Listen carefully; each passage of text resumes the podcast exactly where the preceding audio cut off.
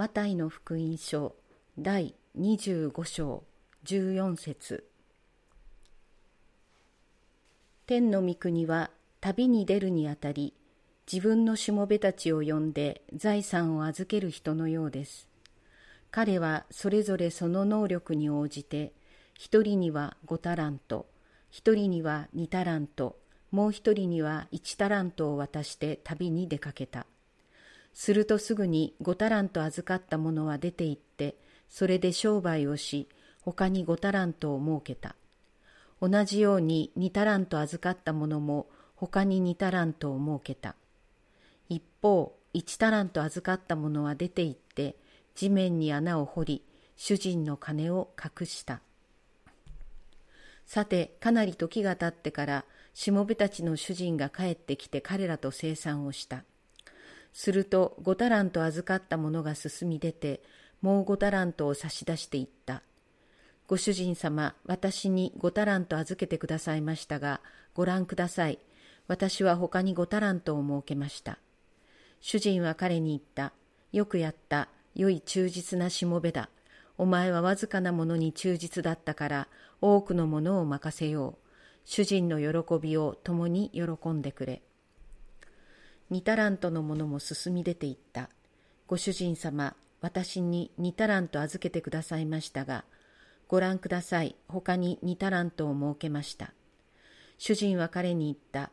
よくやった。良い忠実なしもべだ。お前はわずかなものに忠実だったから、多くのものを任せよう。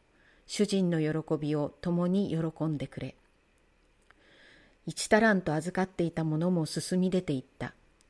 ご主人様、あなた様はまかなかったところから刈り取り、散らさなかったところからかき集める厳しい方だと分かっていました。それで私は怖くなり、出て行ってあなた様の一タラントを地の中に隠しておきました。ご覧ください。これがあなた様のものです。しかし主人は彼に答えた。悪い怠け者のしもべだ。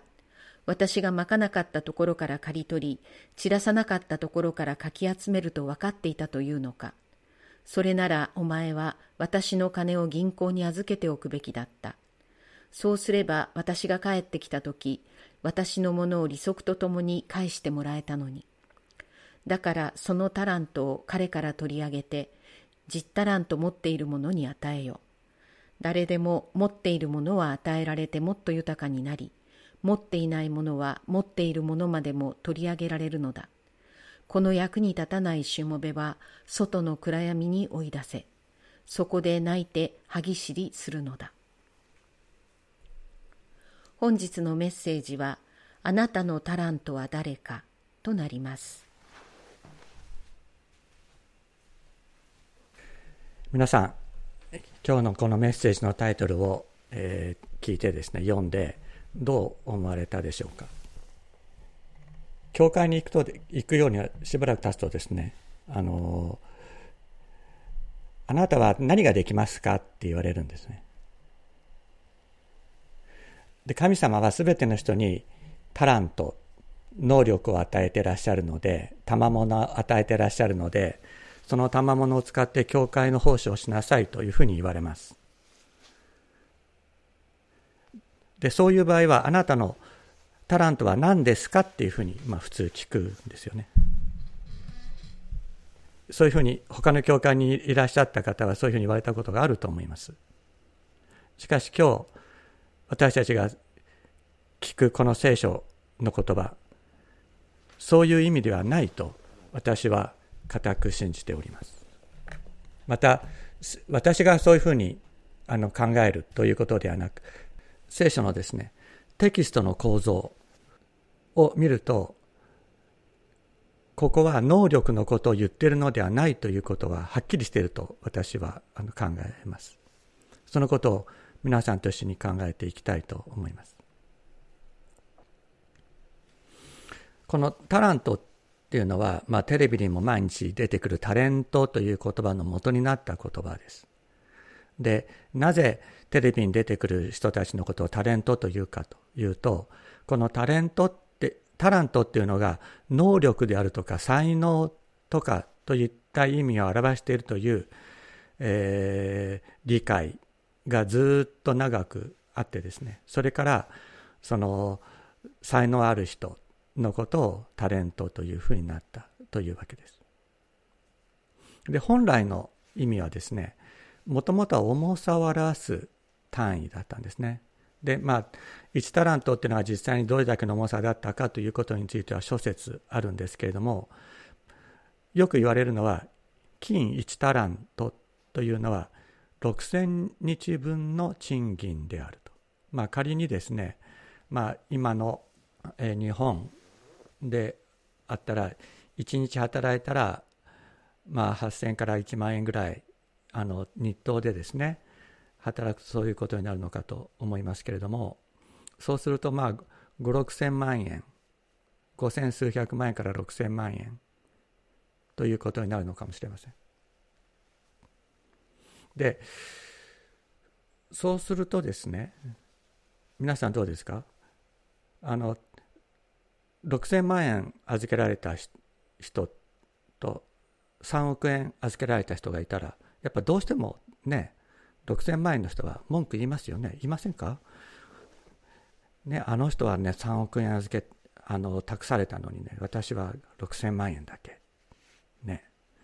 そうするとねまあよく言われるんです。あなたもともとお金持ってないんだから6000万円預けて 6000, 万円もらっただけいいんだから文句言うなんていうのは神様に不公平だっていうのはそれは違うんじゃない？っていうふうにまあいうようなことを聞いたりするわけです。まあ教会でもそういうような話はよく聞きます。しかしその解釈はやはり違うと思う。これもしこれ本当に金だったらね絶対に不公平だと思います。絶対に不公平だと思う。それに、これもし能力だったらね、本当に不公平だと思いませんか？ある人には多くの能力が与えられ、ある人には少ない能力が与えられている。で、少ない能力が与えられた人が、ちょっとビビっちゃってですね、うま失敗したらどうしようと思って、あの、その能力を使わなかった。で、その人が神様に罰せられたとかってことになったらそれはもう本当に理不尽な話だと私は思いますね。だから能力っていう捉え方でこれを考えると非常にこれはまずいあのいびつな解釈になってしまうと思います。まあそもそもですねテキストを読むと能力とか才能っていう解釈は以下の理由で不可能だということはよく言われています彼はそれぞれの能力に応じて1人には5タラント1人には2タラントもう1人には1タラントを渡して食べに出かけた能力に応じて能力を与えた。というのはもう意味がないですよね。あの論理破綻をきたしている。だからこの解釈はそもそも成立しないんです。まあ、それで、まあ、キリスト教会で聞く別の解釈としては一人一人に働きを与えたというそのように解釈する人たちも結構多いわけです。しかしこのイエス・キリストの最後の説教マタイの福音書に記録されている最後の説教のテキスト構造全体を考えると全く違ったことをイエス様がおっしゃっているということが分かります。イエス様は何ておっしゃっているか。終わりの時が来る。その時に私はもう一度やってくる。それは完成の時だとおっしゃっている。いいですか？滅びの時なのではなくて完成の時だとおっしゃってる。そして、すべての人は眠る、つまり死ぬけれども、私が来る時に灯火のための油を用意していた者たちをエクレシアの神が呼び集められるエクレシアの婚宴に集めるとイエス様おっしゃってる。私がそれを集めるのだとおっしゃってる。でその話の続きなんです今日は。つまり油を用意しているとは一体どういうことなのかという解説がこの例えで語られているわけです。つまりそれはタラントを生かすということであった。そしてこの次来週お話しするところでこのタラントの例えの解説をイエス様ご自身がなさっているのです。イエス様は例えを語った後に解説をするということが福音書のどの福音書の例えの中でもあの同じ構造テキスト構造になっている。例えを語った後にその解説をする。ですからこの来週読む詳しく読むところそこがこのタラントの内容。タラントとは一体何なのかということをイエス様がはっきりおっしゃっているということになるわけなんです。来週の箇所ですけどもこのようにおっしゃっている。王は彼らに答えます。誠にあなた方に言います。あなた方がこれらの私の兄弟たち、それも最も小さい者たちの一人のためにしたことは私のためにしたのです。この「のために」っていうのは「のため」っていうのはあの今の新海訳聖書にちょっと入ってませんけどこれは「のため」を入れた方が日本語としては自然です。あなた方がこれらの私の兄弟たちそれも最も小さい者だ者たちの一人のためにしたことは私のためにしたのです。つまりイエス様はこの例えの解説の中ではっきりおっしゃってる。タラントっていうのは癒しめられている最も小さい人それはイエス・キリストの兄弟なのだ兄弟姉妹なのだとおっしゃっているのです。能力に応じて5人を託される人がいる。5人を預けられる人がいる。2人を預けられる人がいる。1人を預けられる人がいます。そこに不公平はありません。そこに不公平はありません。タラントが人である。癒しめられている最も小さい人であるという理解に立つならばそのように読むことができるならば神様が不公平であるなどという理解が出てくるわけがない。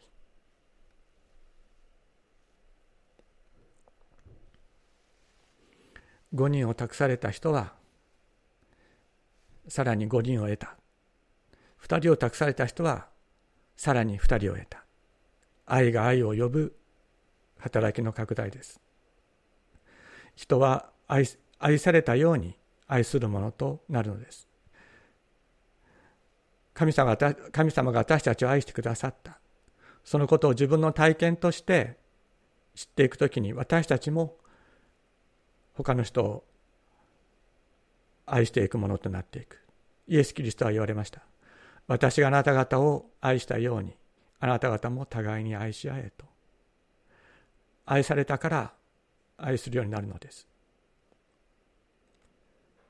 人に親切にしてもらった。その親切に応えたい。と思うようになる。だから5人を託された人は5人を得たのです。2人を託された人はさらに2人を得た。このようにして贖いの愛は贖いの愛を呼び起こし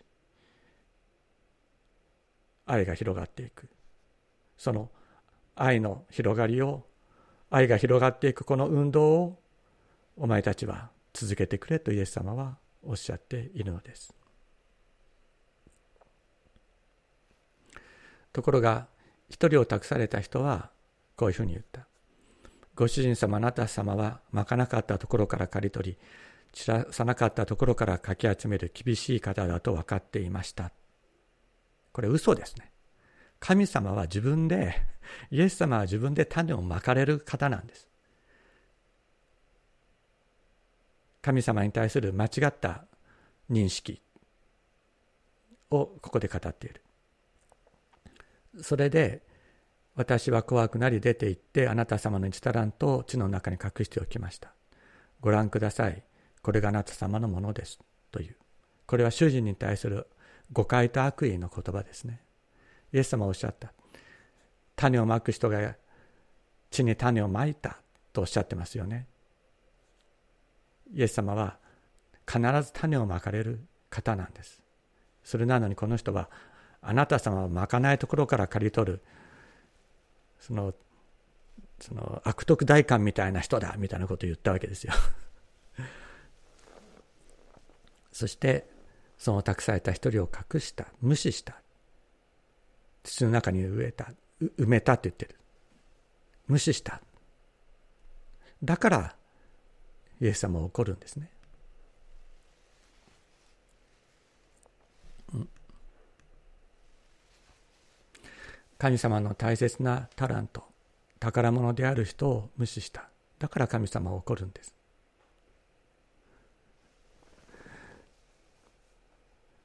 よく、まあ、さっきも言いましたけれども神様はまああの教会を盛んにしていくとかね盛り上げていくという点では多くの人たちが自分の才能を与えられた才能を用いてあの盛り立てていくことは素晴らしいことだと思うしそれはやってやっていったらいいことだと思うけれども神様が一番大切に思っていることは何かというと癒しめられ低められている人を助けることだとおっしゃってるんですね。そのことに比べるならば教会の中でどういろんな奉仕をするとかそういうことはもうはっきり言ってどうでもいい。そんなことは牧師がやればいいんです全部。そして教会に集っている人たちが弱っている人たちのところに行って愛の言葉をかける何かできることがあるならばそれをするそれを励ます。それが教会に与えられている働きです。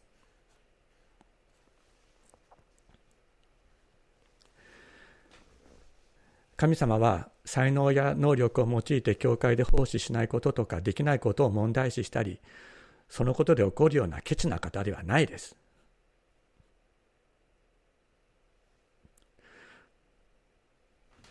一人一人に託された人がいます。多くの人を託される場合がある。またある場合には一人を託される場合がある。託された人を自分が面倒を見られないような場合もありますね。病気になることもある。自分自身が具合が悪くなることもある。その時には他の人にお願いすればいいのです。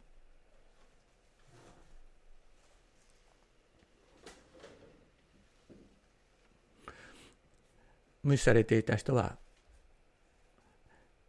その一人の人にですね無視されていた人は10人の人を得た人多くの人をと愛を分かち合った人に託されました。言うならばそういう人は石井十二先生であったり香川豊彦先生であったりマザー・テレサのような人ですね。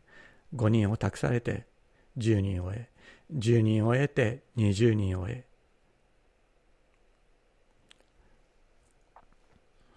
うん、違うか。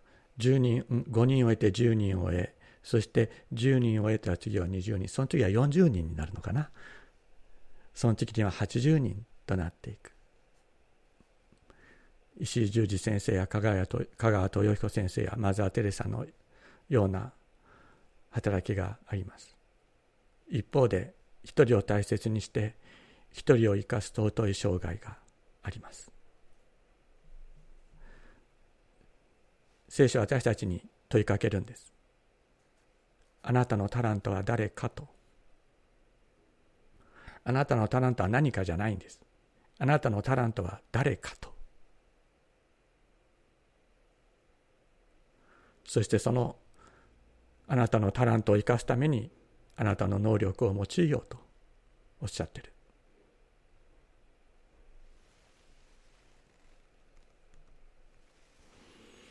マザー・テレサはこのような祈りを残しています。最愛の主よ病んでいる人はあなたの大切な人。今日もいつも病人一人一人のうちにあなたを見ることができますように。看病しながらあなたに仕えることができますように。イライラと短気な人気難しい人理屈に合わないことを言う人。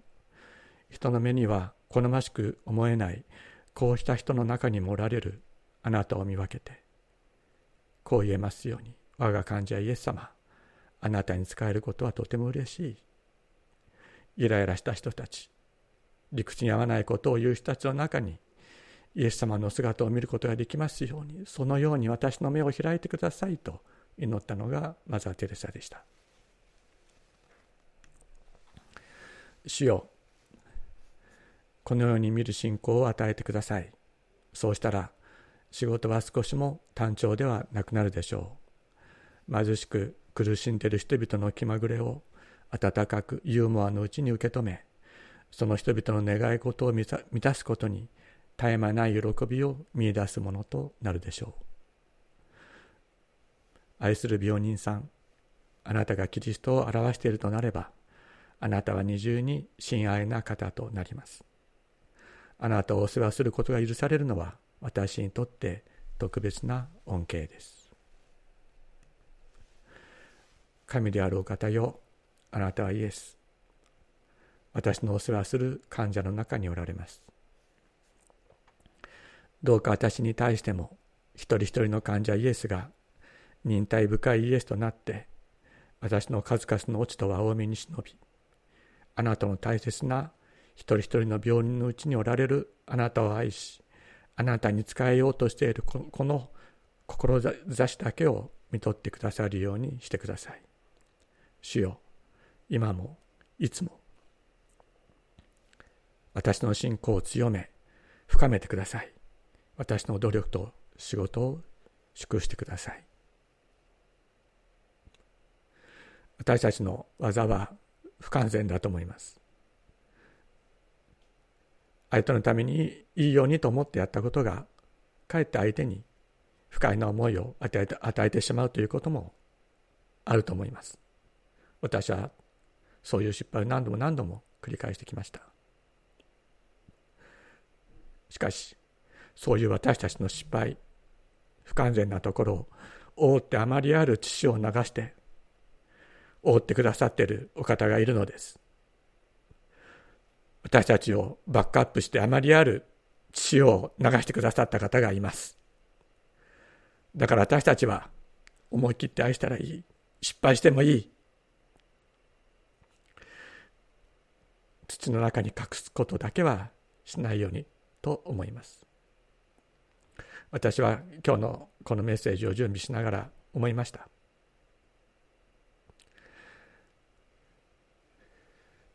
どうしてイエス様は5人を託した人がもう1人だけ得たとか2人得たとかそうそういう中途半端な数をおっしゃってくださらなかったのかなって思いましたね。でもそれは私たちが自分の技を自分で誇らなくなるためだと思います。私は何人託されてるんでしょうか？あなたは何人託されてるんでしょうか？私は託されている方々すべてにイエス様のご期待に応えることができるようなことを行っているでしょうか。到底そんなことはありえない。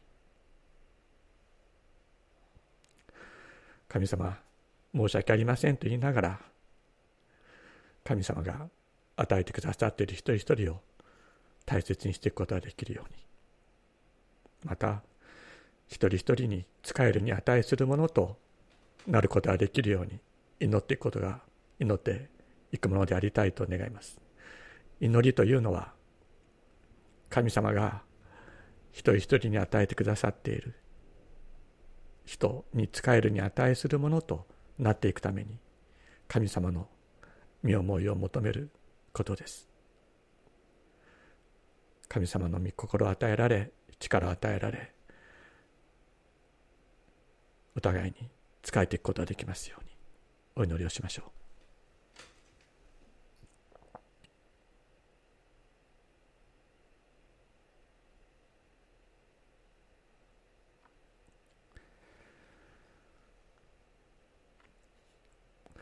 天のお父様私たち一人一人に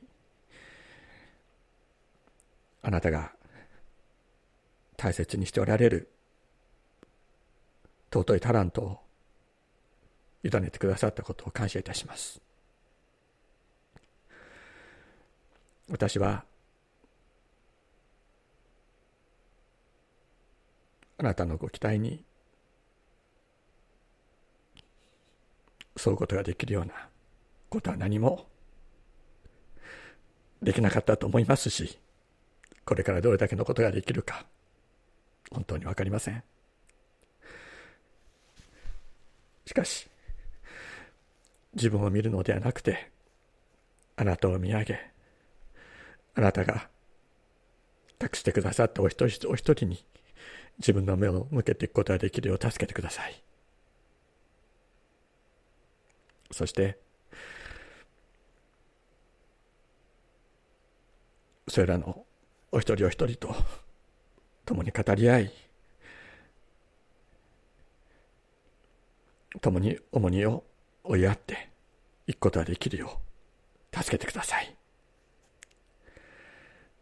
そしてどうぞあなたの愛をもってこの地を満たしていくことができるよう今日の一歩明日の一歩をお導きくださいますようにお願いいたします。感謝して尊いイエス様の皆によってお祈りいたします。